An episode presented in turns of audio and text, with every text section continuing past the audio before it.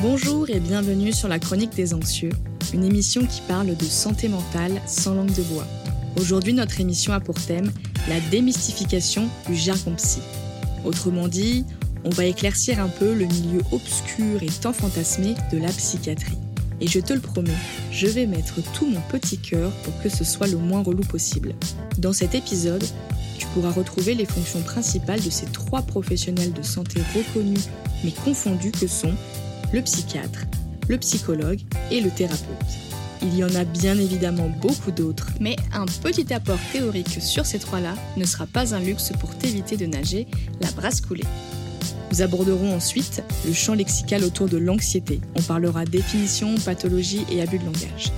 Je profite de cette intro pour t'informer qu'il existe un blog du même nom que le podcast, donc la chronique des anxieux, qui reprend chaque épisode avec des informations plus détaillées pour te permettre une meilleure compréhension et pour répondre au mieux à tes interrogations. Sans perdre plus de temps, entrons dans la danse et commençons ce ballet avec un des professionnels les plus connus, j'ai nommé le psychiatre.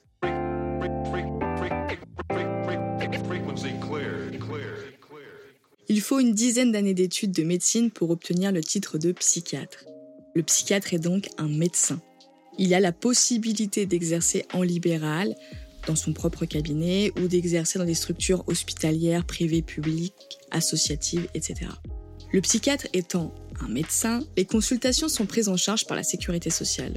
Cependant, certains médecins psychiatres ont des dépassements d'honoraires qui peuvent être parfois conséquents et qui resteront à votre charge, exception faite de certaines ALD. Il faut savoir qu'il est à ce jour le seul habilité à établir et poser un diagnostic psychiatrique et à prescrire des traitements. Donc non, ça n'est pas parce que tu as fait deux crises d'angoisse cette semaine que tu as un trouble anxieux généralisé. Non, ça n'est pas non plus parce que tu ne te sens pas bien en soirée que tu fais de la phobie sociale. Et non, ça n'est pas parce que tu as fait une nuit blanche que tu es insomniaque ou en dépression, n'en déplaise à certains magazines féminins. Et je t'assure que ces abus de langage desservent ceux qui en souffrent réellement. Sans nullement minimiser les mots que je viens de décrire, sache que si tu vis mal ces épisodes passagers, on peut aussi se questionner sur la manière dont on gère ou non nos émotions. Parce que je le rappelle, les émotions ne nous définissent pas. Nous ne sommes ni la joie, ni la tristesse, et pourtant nous disons ⁇ Je suis heureux, je suis triste, je suis en colère ⁇ Il s'agirait alors de rétablir les émotions à leur juste place d'émotion et d'apprendre à les ressentir. Mais on en parlera plus tard lors d'un prochain épisode. Revenons à nos moutons, le psychiatre donc. Il est le seul habilité à poser des diagnostics psychiatriques. Il prescrit également des traitements psy, j'entends par là les cinq grandes familles de médicaments que sont les anxiolytiques, les hypnotiques, les antidépresseurs, les thymorégulateurs et les neuroleptiques. Si vous souhaitez que je fasse un épisode plus détaillé sur les médicaments psy, n'hésitez pas à me le dire en commentaire ici, sur le blog ou sur le Instagram La Chronique des Anxieux. Certains médecins traitants peuvent également prescrire des traitements à visée euh, psychiatrique, il ne faut cependant pas oublier que votre médecin traitant n'est pas un spécialiste en psychiatrie, mais bien un généraliste. Bien qu'il soit habilité à vous orienter vers un médecin psychiatre et à vous prescrire des traitements dits étayant, apaisant le temps d'avoir rendez-vous avec un psychiatre, il ne se substitue en aucune façon à ce spécialiste. Il peut aussi bien évidemment vous renouveler une ordonnance faite au préalable par votre psychiatre si cela s'avère nécessaire. Certains psychiatres, voire tous, ont des domaines de compétences en plus et peuvent proposer un suivi régulier. Mais en règle générale, on voit un psychiatre pour tout ce qui a trait au traitement, aux arrêts de travail et au diagnostic. Et le suivi est ensuite opéré par un psychologue, puisqu'il travaille en collaboration et non en concurrence, comme on aime à le croire. Continuons notre enchaînement avec un magnifique pas de bourrée pour introduire le psychologue.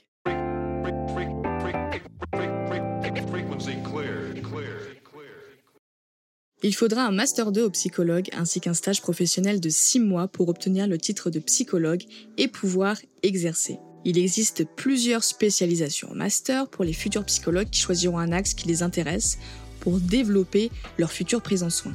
Sans trop faire de généralité, ils exercent en début de carrière dans des structures hospitalières, médico-sociales, associatives, etc. Par la suite, on les retrouve souvent en libéral dans leur cabinet, seuls ou qu'ils partagent avec des collaborateurs. Ils ont la possibilité, comme leurs confrères consoeurs, de diviser leur temps de travail dans différentes structures. Malheureusement, les consultations avec un psychologue ne sont pas prises en charge. Alors oui, depuis la crise Covid, la sécurité sociale prend en charge quelques séances. Mais le nombre de séances est assez variable, je dirais même qu'il est évolutif, mais plutôt instable, et des modalités sont à respecter pour pouvoir bénéficier d'une prise en charge.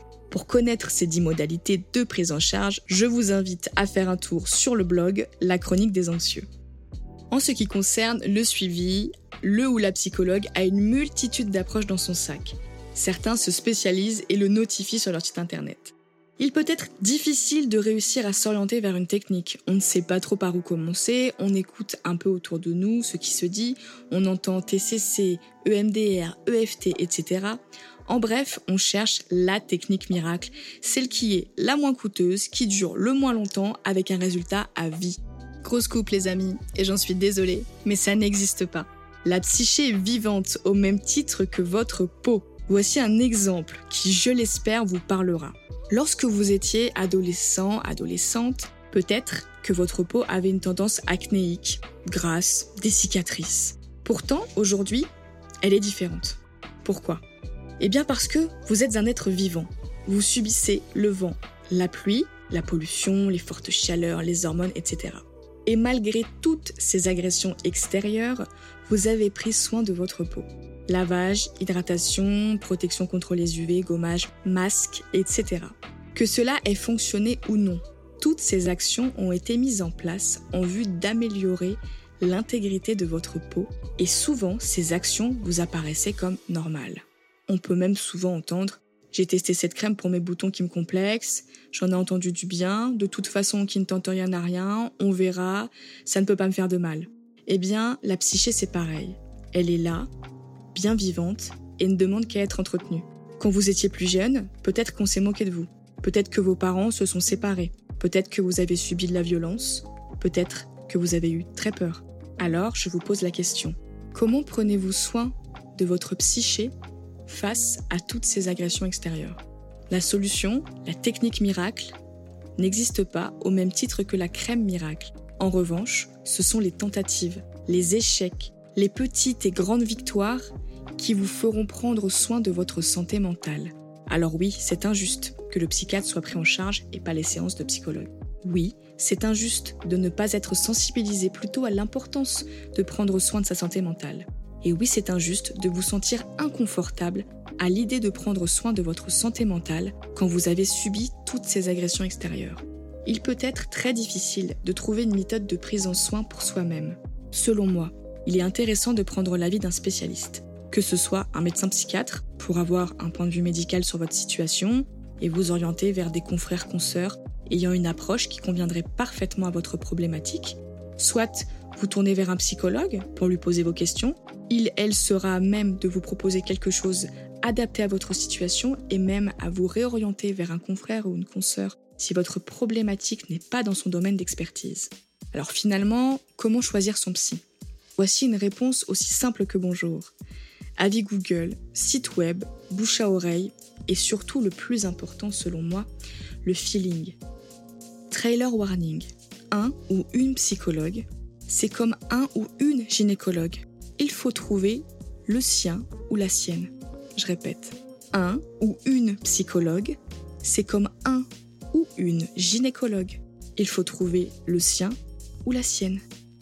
Si vous ne vous sentez pas à l'aise, si c'est compliqué pour vous avec ce professionnel, changez-en. Ne remettez pas en cause toute votre psychothérapie ni le professionnel de santé. Ce que l'on nomme l'alliance thérapeutique, le lien que l'on crée avec son ou sa psychologue, est propre à chaque personne. Néanmoins, j'attire votre attention sur une piste de réflexion qui me semble pertinente. Si vous changez de psychologue assez régulièrement, hormis la possibilité que l'alliance ne se crée pas, êtes-vous prêt à évoluer, à changer, à vous remettre en question? Avez-vous des bénéfices secondaires à rester dans la situation dans laquelle vous êtes? Saviez-vous que vous avez le droit de ne pas être prêt ou prête pour le moment Si vous souhaitez que j'éclaircisse un peu certaines techniques de prise en soin, connaissez la marche à suivre. Je vous attends en commentaire, ici, sur le blog ou sur Instagram. Nous finirons ce ballet par une somptueuse pirouette pour conclure avec le plus flou des acteurs de santé. J'ai nommé le thérapeute.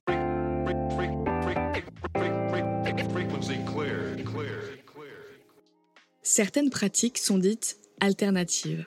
Vous avez pour la plupart déjà entendu le terme de médecine alternative, le terme médecine n'étant toujours pas relié à un médecin. L'appellation thérapeute n'est pas considérée comme protégée en France, à la différence des psychothérapeutes, des psychologues et des psychiatres. Et là, je sais pertinemment que je vous ai certainement perdu. Vous êtes en train de couler, mais pas de panique. Je vous lance une bouée et je vous explique. Le terme de psychothérapie est une appellation protégée en France. De ce fait, les seuls professionnels de santé reconnus que sont les psychiatres et les psychologues ont le droit de l'utiliser. Sont donc considérés comme psychothérapeutes les praticiens qui peuvent exercer des psychothérapies, donc les psychologues et les psychiatres. Les thérapeutes, quant à eux, exercent donc des thérapies, avec généralement un domaine de prédilection. Thérapeute de couple, thérapeute sexologue, thérapeute en psychogénéalogie comme moi, mais aussi thérapeute sans gluten ni lactose. Autant vous dire que malheureusement, de par son titre non protégé, on trouve de tout, du très bien et du grand n'importe quoi. Je rappelle qu'en France est ancrée cette culture du diplôme comme un passeport d'intelligence et de compétences. En réalité, c'est une pensée ultra limitante. Les diplômes ne font pas la qualité du professionnel. Je m'explique. Vous pourrez vous retrouver face à un professionnel de santé surdiplômé et pourtant sans aucune bienveillance. Et de l'autre côté, vous pouvez avoir un thérapeute de couple qui a suivi plein de formations certifiantes ou qui a pu s'auto-former avec de très bons ouvrages et qui sera devenu expert de son domaine et qui sera d'une bienveillance et d'une compétence incroyable. Pourtant, il n'aura aucun diplôme officiel reconnu par l'État. Alors évidemment, on fait attention de ne pas prendre rendez-vous avec n'importe qui, un rapide coup d'œil sur le CV de votre thérapeute, sur son parcours professionnel et personnel, vous en dira beaucoup plus qu'un simple diplôme.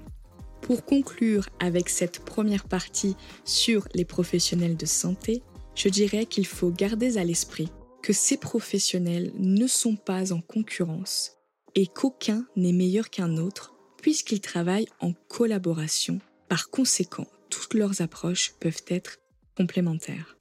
Passons maintenant au champ lexical de l'anxiété.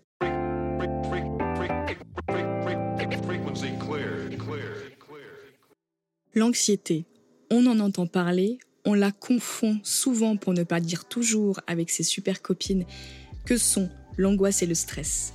Oui, je sais que vous pensiez que ces termes étaient des synonymes que chaque personne s'approprie, mais les mots, au même titre que les mots MAUX, ont une signification qu'il est important de prendre le temps d'intégrer pour être aligné avec soi-même. Ça n'est pas moi qui le dis, c'est Don Miguel Ruiz qui a écrit ce merveilleux bouquin qu'est les quatre accords Toltec, et dans lequel il est décrit le premier accord, intitulé Que votre parole soit impeccable.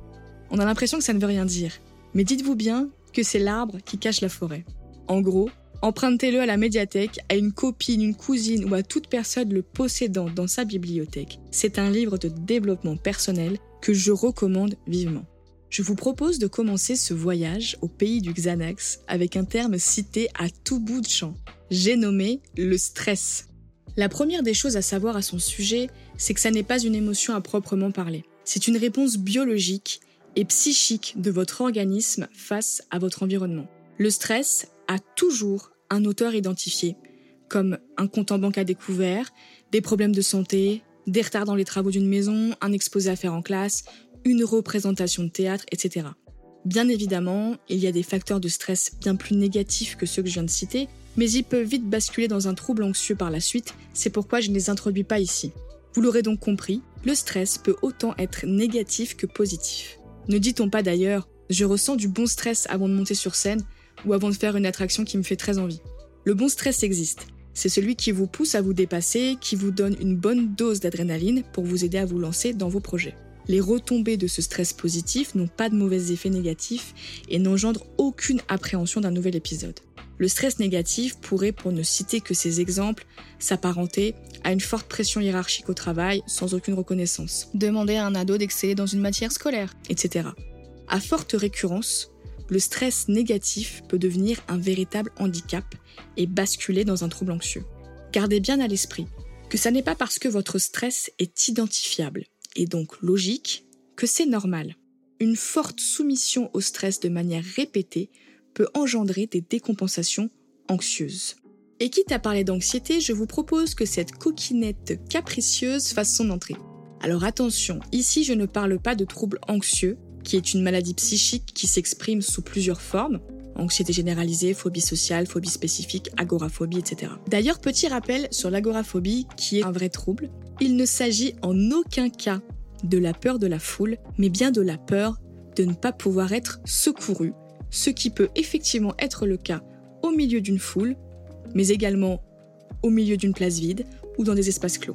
Alors l'anxiété et l'angoisse, à la différence du stress, sont des émotions qui n'ont pas forcément de cause identifiable, ce qui isole très souvent les personnes qui en souffrent, puisqu'il est difficile d'expliquer à quelqu'un qui n'est pas sensibilisé à ces émotions qu'on ressent de l'anxiété, de l'angoisse, mais qu'on ne sait pas donner la raison. Souvent, ça renvoie l'autre face à son incapacité de vous aider et ça vous place dans une forme de culpabilité. En bref, un petit cercle vicieux dont on se passerait volontiers. L'anxiété est une émotion qui ne se ressent généralement pas de manière aiguë. C'est une émotion qui va rester là en permanence. D'ailleurs, petite anecdote, lors des relèves à l'hôpital, il nous arrivait souvent d'employer les termes suivants. On ressent un fond anxieux chez Madame Intel. Je trouve que cette réplique image bien le fonctionnement de l'anxiété. Pour être encore plus imagé, imaginons le dessin d'un bonhomme classique et faisons-en une jauge. On la remplirait de couleurs, celles que l'on souhaite. La couleur à l'intérieur du bonhomme représente la dose d'anxiété qu'il vit.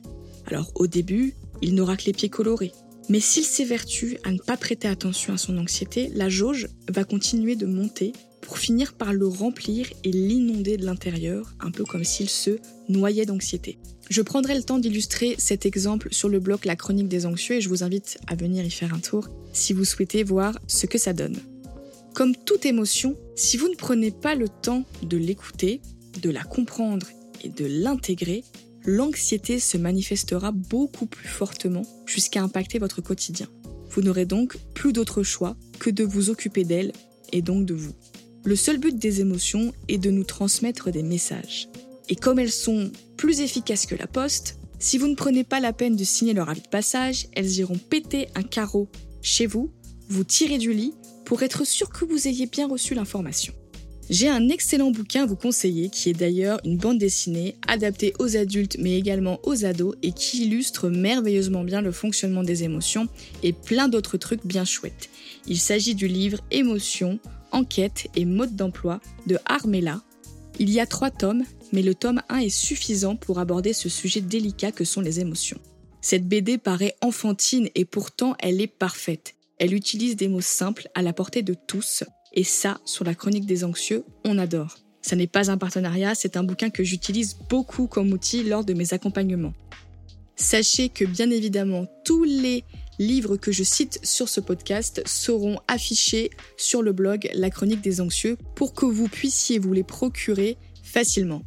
La liste des manifestations de l'anxiété est longue comme le bras. Ça va de la tachycardie aux bouffées de chaleur, sueur, tremblement, inquiétude, rumination. On récapitule rapidement. Le point commun entre l'anxiété et l'angoisse, c'est donc le fait que ce sont des émotions désagréables qui n'ont pas forcément de source identifiable et surtout ce sont des émotions qui plongent les personnes qui en souffrent dans une perpétuelle anticipation anxieuse.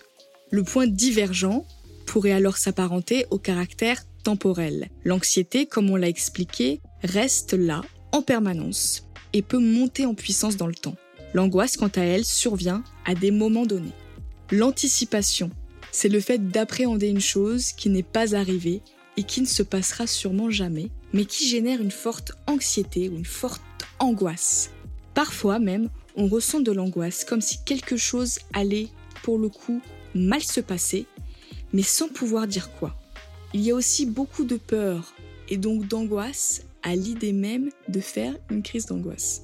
C'est un peu comme la peur d'avoir peur. On peut en avoir conscience et pourtant, on ne sait pas trop comment faire pour modifier son fonctionnement. Alors on met en place ce qu'on appelle des mécanismes de défense et le plus souvent, on choisit l'évitement. La particularité de l'angoisse, c'est qu'elle est souvent spontanée. Et si la tension interne monte, on décompense facilement une attaque de panique, plus communément appelée crise d'angoisse. Nous l'avons dit plus haut, le facteur déclenchant, la raison de l'angoisse n'est pas vraiment définie. Mais sur la chronique des anxieux, on ne sait que trop bien que ces angoisses se cachent souvent sous une personnalité qui a un certain besoin de contrôle.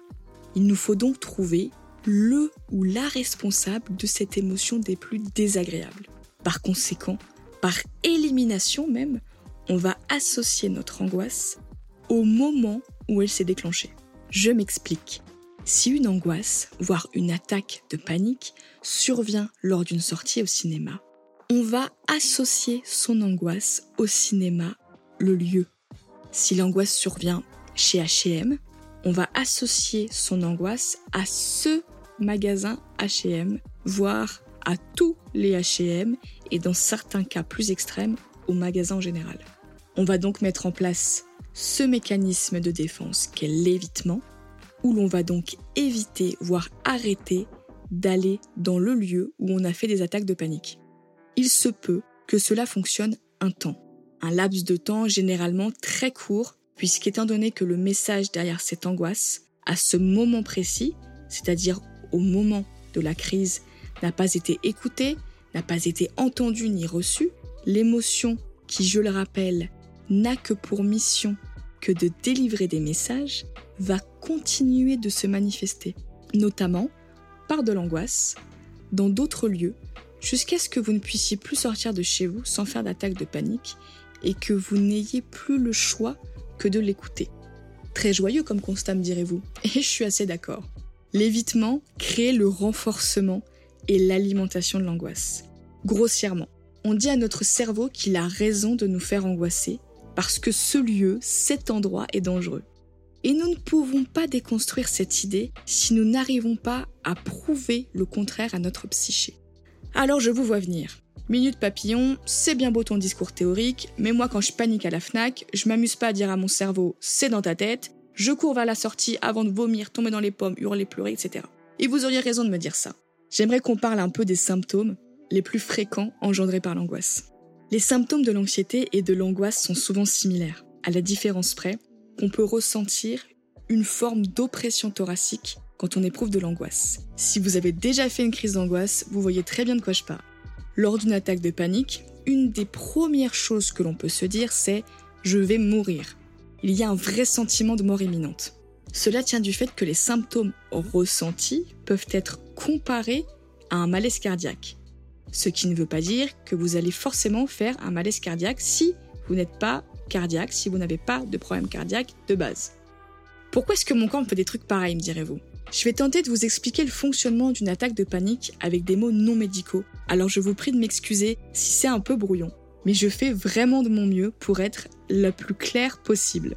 En gros, lorsque vous êtes dans une situation où l'angoisse commence à monter, sachez que c'est votre inconscient qui perçoit une odeur, une vision, une couleur, un parfum, etc., qui l'associe à un mauvais souvenir, voire un souvenir traumatique, une expérience effrayante ou bien même dangereuse.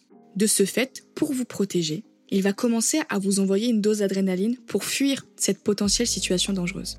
Le problème, c'est que rationnellement, de vos yeux, vous ne voyez aucun danger. Vous êtes à la FNAC, tranquille ou pépouse, en train de regarder des livres de développement personnel, et là, bim, angoisse. De ce fait, vous vous concentrez sur ce qui vous arrive plutôt que sur ce qui aurait pu déclencher l'angoisse. Pour vous citer un exemple très grossier, si vous vous trouviez juste en face d'un guépard en vous baladant tranquille, votre cerveau vous enverrait une dose d'adrénaline pour vous permettre de fuir rapidement. L'adrénaline sécrétée vous enverrait des informations comme quoi il y a un danger, donc vous auriez la respiration qui s'accélère, le cœur qui bat plus vite et plus fort, des tremblements, sueur, enfin en bref, tous les signes de l'angoisse. Dans ce cas de figure, face à ce félin, vous n'auriez que faire des symptômes, puisque vous auriez vu le danger. Pourtant, dans un magasin, dans la rue, en soirée, vous restez bloqué dessus, et en règle générale, vous finissez par faire cette fameuse crise d'angoisse ou attaque de panique. Quelle est la différence selon vous entre ces deux situations? Hormis le fait que dans une des deux, vous risqueriez de vous faire bouffer par un gros chat. La différence principale, c'est que face à ce félin, le déclencheur des symptômes est identifié. C'est donc un stress. Alors que dans un magasin, il intervient de manière spontanée, sans facteur identifiable. Il s'agit donc d'une angoisse. Une chose importante qui me semble à rappeler, c'est qu'on ne meurt pas d'une crise d'angoisse. Jusqu'à il n'y a pas si longtemps, c'est une chose qui me paraissait tout à fait évidente, peut-être par des formations professionnelles en tant qu'infirmière psy, mais un jour, j'ai dit cette phrase à une amie qui souffrait d'anxiété Rassure-toi, on ne meurt jamais, on ne meurt pas d'une crise d'angoisse. Et quelques années plus tard, elle m'a avoué que cette phrase l'avait, entre guillemets bien évidemment, sauvée. Puisqu'elle était persuadée qu'on pouvait en mourir. Et le fait d'avoir conscientisé qu'il n'était pas possible de mourir d'une crise d'angoisse lui a permis de rationaliser et de comprendre le fonctionnement. C'est pourquoi, je vous le rappelle encore une fois, on ne meurt pas d'une crise d'angoisse. Une crise d'angoisse, c'est chiant, ça saoule, c'est désagréable, mais on n'en meurt pas. Elle dure généralement 20 à 30 minutes. Je parle vraiment de la phase aiguë. Je m'apprête maintenant à vous faire un monologue honnête, puisqu'ici, nous parlons sans langue de bois. Si vous faites des crises d'angoisse régulièrement, n'attendez pas que cela se règle tout seul, parce que ça n'arrivera jamais. Ces angoisses viennent simplement traduire des choses non réglées dans votre histoire. Vous avez certainement des raisons de ne pas vouloir repenser à des événements de vie peu réjouissants. Vous n'avez peut-être même aucun souvenir de quoi que ce soit. Et peut-être même que vous ne vous sentez pas en capacité pour le moment et c'est ok. On ne naît pas avec ce savoir-faire qu'est l'écoute de ses émotions. S'il ne nous a pas été transmis, on ne sait pas comment s'écouter et c'est bien normal. L'angoisse, l'anxiété et le stress ne sont en aucun cas des fatalités et il faut normaliser le fait de voir quelqu'un. Choisissez votre quelqu'un. L'important est de prendre soin de soi et de sa santé mentale. Parce que ce qui est fatal, c'est de rester dans son coin et de s'enfermer avec ses émotions négatives, parce qu'à long terme, elles vont littéralement impacter votre vie. Elles vont littéralement handicaper votre vie. Si vous avez autour de vous des gens qui souffrent d'anxiété, sous n'importe quelle forme, n'hésitez pas à normaliser le fait d'être suivi pour ça. Tout le monde ressent ces émotions désagréables à un moment dans sa vie, à des échelles bien évidemment différentes. Lors du prochain épisode de votre chronique, j'aborderai justement les différents moyens et techniques pour apprendre à identifier, repérer et écouter ces émotions. Et surtout, je vous donnerai des tips pour apaiser une attaque de panique rapidement. C'est maintenant la fin de cet épisode. J'espère que vous avez passé un bon moment et que vous avez appris des choses et surtout que vous vous sentez moins seul. N'hésitez pas à faire un tour sur le blog La Chronique des Anxieux, à liker, commenter et partager pour poser vos questions et me soutenir. En attendant, je vous retrouve la semaine prochaine pour un nouvel épisode sur la gestion des émotions et je vous souhaite une douce journée. Prenez soin de vous.